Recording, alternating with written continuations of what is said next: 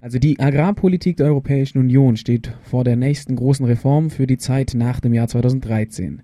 Die EU-Kommission hat dazu im November 2010 eine noch allgemein gehaltene Mitteilung vorgelegt, die immerhin aber schon einige zentrale Anliegen der Arbeitsgemeinschaft bäuerliche Landwirtschaft und anderer gesellschaftlicher Bündnisse aufgegriffen hat. Zum Beispiel der große Bereich der Direktzahlungen, die erste Säule, soll an gewisse ökologische und soziale Kriterien gebunden werden.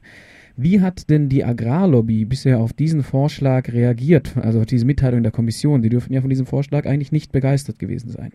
Genau, die, äh, was zu erwarten war, der Deutsche Bauernverband in Deutschland äh, und seine Partnerverbände in anderen europäischen Ländern lehnen diese Vorschläge äh, fast durchweg ab und sie versuchen, äh, den Kommissar äh, zu diskreditieren, indem sie sagen, das sei alles zu kompliziert und der Kommissar würde nur Chaos stiften, äh, weil er Sachen miteinander vermischt, die äh, nicht vermischt werden sollten.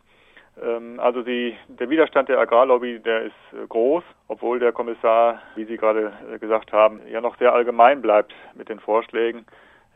Die Agrarlobby versucht schon jeglichen Fortschritt aus unserer Sicht, zumindest Fortschritt im Keim zu ersticken.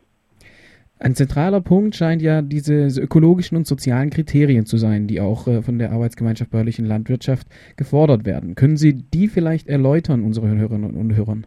Ja, ähm, also unser Vorschlag äh, sieht verschiedene oder mehrere äh, ökologische Kriterien vor, die die Betriebe in Zukunft einhalten müssen, wenn sie das volle Geld aus der ersten Säule, also die vollen Direktzahlungen, weiterhin erhalten wollen. Der Kernpunkt bei unseren Vorschlägen äh, ist, dass die Betriebe eine ackerbaulich vernünftige, aber auch ökologisch sinnvolle Fruchtfolge einhalten äh, müssen auf ihren Ackerflächen. Ähm, wenn sie sich dagegen entscheiden, verlieren sie 30 äh, Prozent der Direktzahlung. In dieser Fruchtfolge müssen die Betriebe einen erheblichen Anteil an Leguminosen vorsehen. 20 Prozent der Ackerfläche soll für Leguminosen, das sind Eiweißpflanzen oder Schmetterlingsblütler wie Ackerbohnen, Erbsen, Kleegras äh, und ähnliches äh, vorsehen. Also das ist schon äh, eine erhebliche äh, Begrünung oder ähm, ökologische Verbesserung der Fruchtfolge. Äh, wir wollen den Trend zu immer stärkeren Mais-Monokulturen, der überall zu beobachten ist im Land, stoppen und umdrehen. Wir brauchen eine andere Ackerkultur, um die verschiedenen Herausforderungen, äh, denen sich die Landwirtschaft gegenüber sieht, äh, zu meistern. Was für Vorteile hat denn diese Fruchtfolge noch, jetzt mal abgesehen von den ähm, von der Diversifizierung der, der, der angebauten Produkte, der angebauten ähm, Nutzpflanzen? Was sind da noch für Vorteile jetzt in Bezug auch Dünger und so Geschichten? Diese Leguminosen, äh, die Eiweißpflanzen haben die Eigenschaft, dass sie mit bestimmten Bakterien, den sogenannten Knöllchenbakterien im Boden eine Symbiose eingehen und diese Knöllchenbakterien sind in der Lage, aus der Luft den Stickstoff äh, zu binden. Sie holen also den Luftstickstoff in den Boden. Äh, dadurch kann man auf Stickstoffdüngemittel äh, verzichten. Das betrifft sowohl den Mineraldünger oder äh, umgangssprachlich Kunstdünger, den man da einsparen kann, man kann aber auch die Düngung durch Gülle reduzieren. Der wesentliche Vorteil bei dieser Düngefrage ist, dass man auf Mineraldünger verzichten kann oder den stark einschränken kann und Mineraldünger ist sehr energieaufwendig in der Produktion. Man braucht sehr viel Erdöl, um den Dünger herzustellen und wir müssen in der Zukunft sowieso wegkommen von diesen Mineraldüngern, weil einfach das Erdöl knapp wird. Äh, und auch äh, vor diesem Hintergrund ist der ja, starke Anbau von Leguminosen in der Fruchtfolge äh, höchst sinnvoll. Es gibt weitere Vorteile. Also wir tun was für den Artenschutz, für die Bienen, angefangen bei den Bienen, aber es betrifft eben nicht nur die Bienen, auch andere Insekten, andere Tierarten. Ähm, und wir erreichen damit, dass wir unsere Tiere, Schweine, Hühner, vor allen Dingen aber die Rinder in Deutschland stärker mit heimischen Eiweißpflanzen füttern können und auf den äh, oder einen Teil der importierten Soja äh, äh, Futtermittel verzichten können. Soja wird ja stark in Südamerika angebaut für Europa oder äh, ja letztendlich für Europa und wenn wir diesen Import von äh, südamerikanischen äh, Sojafuttermitteln einschränken können, ist das auch ein Beitrag, die Regenwaldrodung in Südamerika einzuschränken, weil es sich wirtschaftlich dann nicht mehr lohnt. Neben den ökologischen Vorteilen erwähnen Sie auch soziale Bedingungen, die an die Zuteilung von Geldern aus dem EU-Agrartopf geknüpft sein sollen. Können Sie diesen Ansatz unseren Hörerinnen auch erläutern?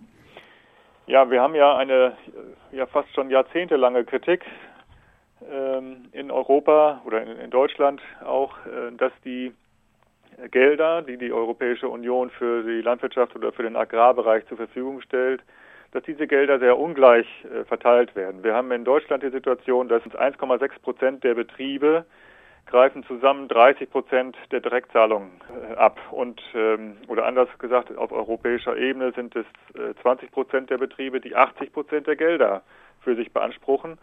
Und äh, da hat jetzt die EU-Kommission vorgeschlagen, der Agrarkommissar, der aus Rumänien kommt, es soll eine Obergrenze geben, also äh, was ein Betrieb pro Jahr bekommen kann, soll gedeckelt werden. Er nennt dafür keine Zahl, äh, aber äh, er sagt eben, eine Obergrenze ist notwendig, um zu einer gerechteren Verteilung zu kommen.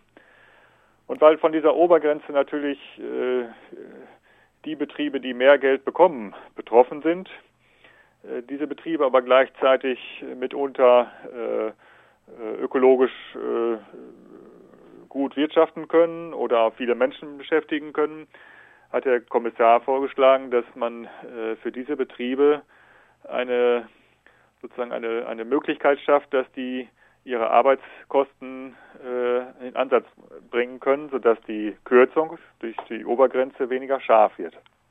Und diesen Vorschlag der Kommission oder diesen, diesen Gedanken der Kommission greifen wir auf, indem wir sagen, bei 150.000 Euro pro Jahr und pro Betrieb an Direktzahlungen soll erstmal Schluss sein. Und äh, wir wollen, genau wie der Kommissar das auch angedacht hat, ähm, den Betrieben, die mehr bekommen haben in der Vergangenheit und jetzt betroffen sind von dieser Obergrenze, aber die Möglichkeit geben, die Hälfte ihrer äh, sozialversicherungspflichtigen Lohnkosten in Ansatz zu bringen, sodass sie die Kürzung durch die Obergrenze abmildern können.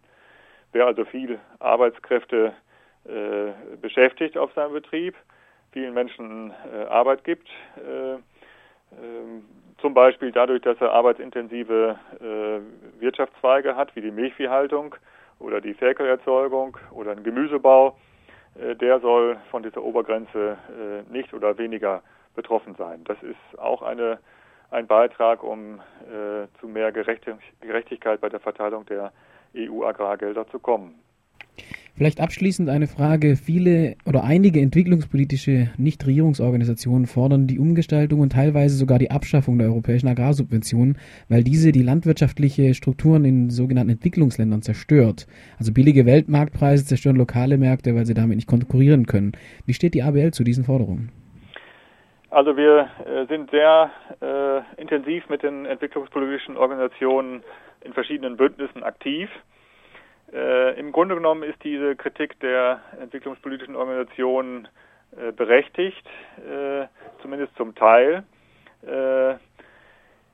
Die Art und Weise, wie die Gelder jetzt verteilt werden in Europa, ermöglicht es einem Teil der Betriebe und auch der Agrarwirtschaft, also der äh, aufnehmenden Hand, der Schlachthöfe, der Molkereien, der Getreidehändler, äh, also es ermöglicht ihnen diesen äh, Betrieben äh, unter ihren oder unter den wirklichen äh, Entstehungskosten äh, anzubieten, weil äh, die Preise müssen für diese Betriebe, also die Marktpreise, die Kosten nicht decken, weil diese Betriebe stark von den Direktzahlungen der Europäischen Union profitieren. Die machen eine Mischkalkulation und sagen, die Direktzahlungen, da bekommen wir so viel, dass wir das zur ähm, dass wir das gegenrechnen oder äh, eine Mischkalkulation machen und wir können dann billiger anbieten äh, auf dem Weltmarkt oder äh, in, in, auch in, in, Entwicklungsländern.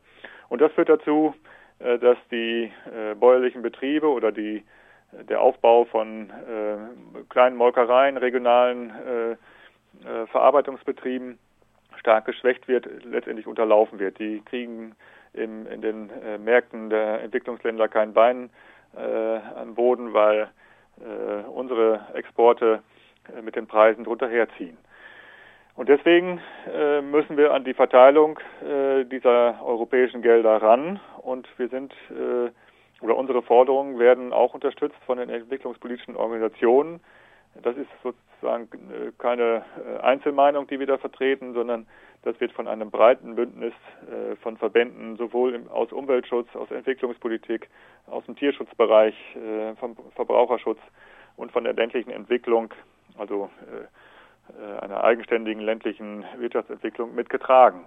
Das sind Forderungen, die auch im Europäischen Parlament ähm, Beachtung finden.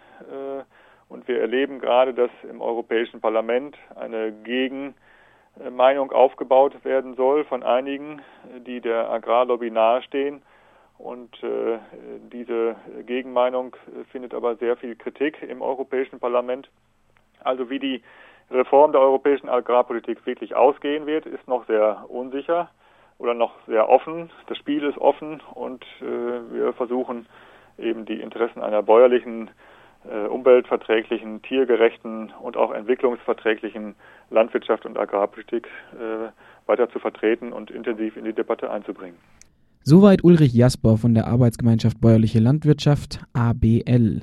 Wir unterhielten uns über die Reform der gemeinsamen Agrarpolitik innerhalb der Europäischen Union.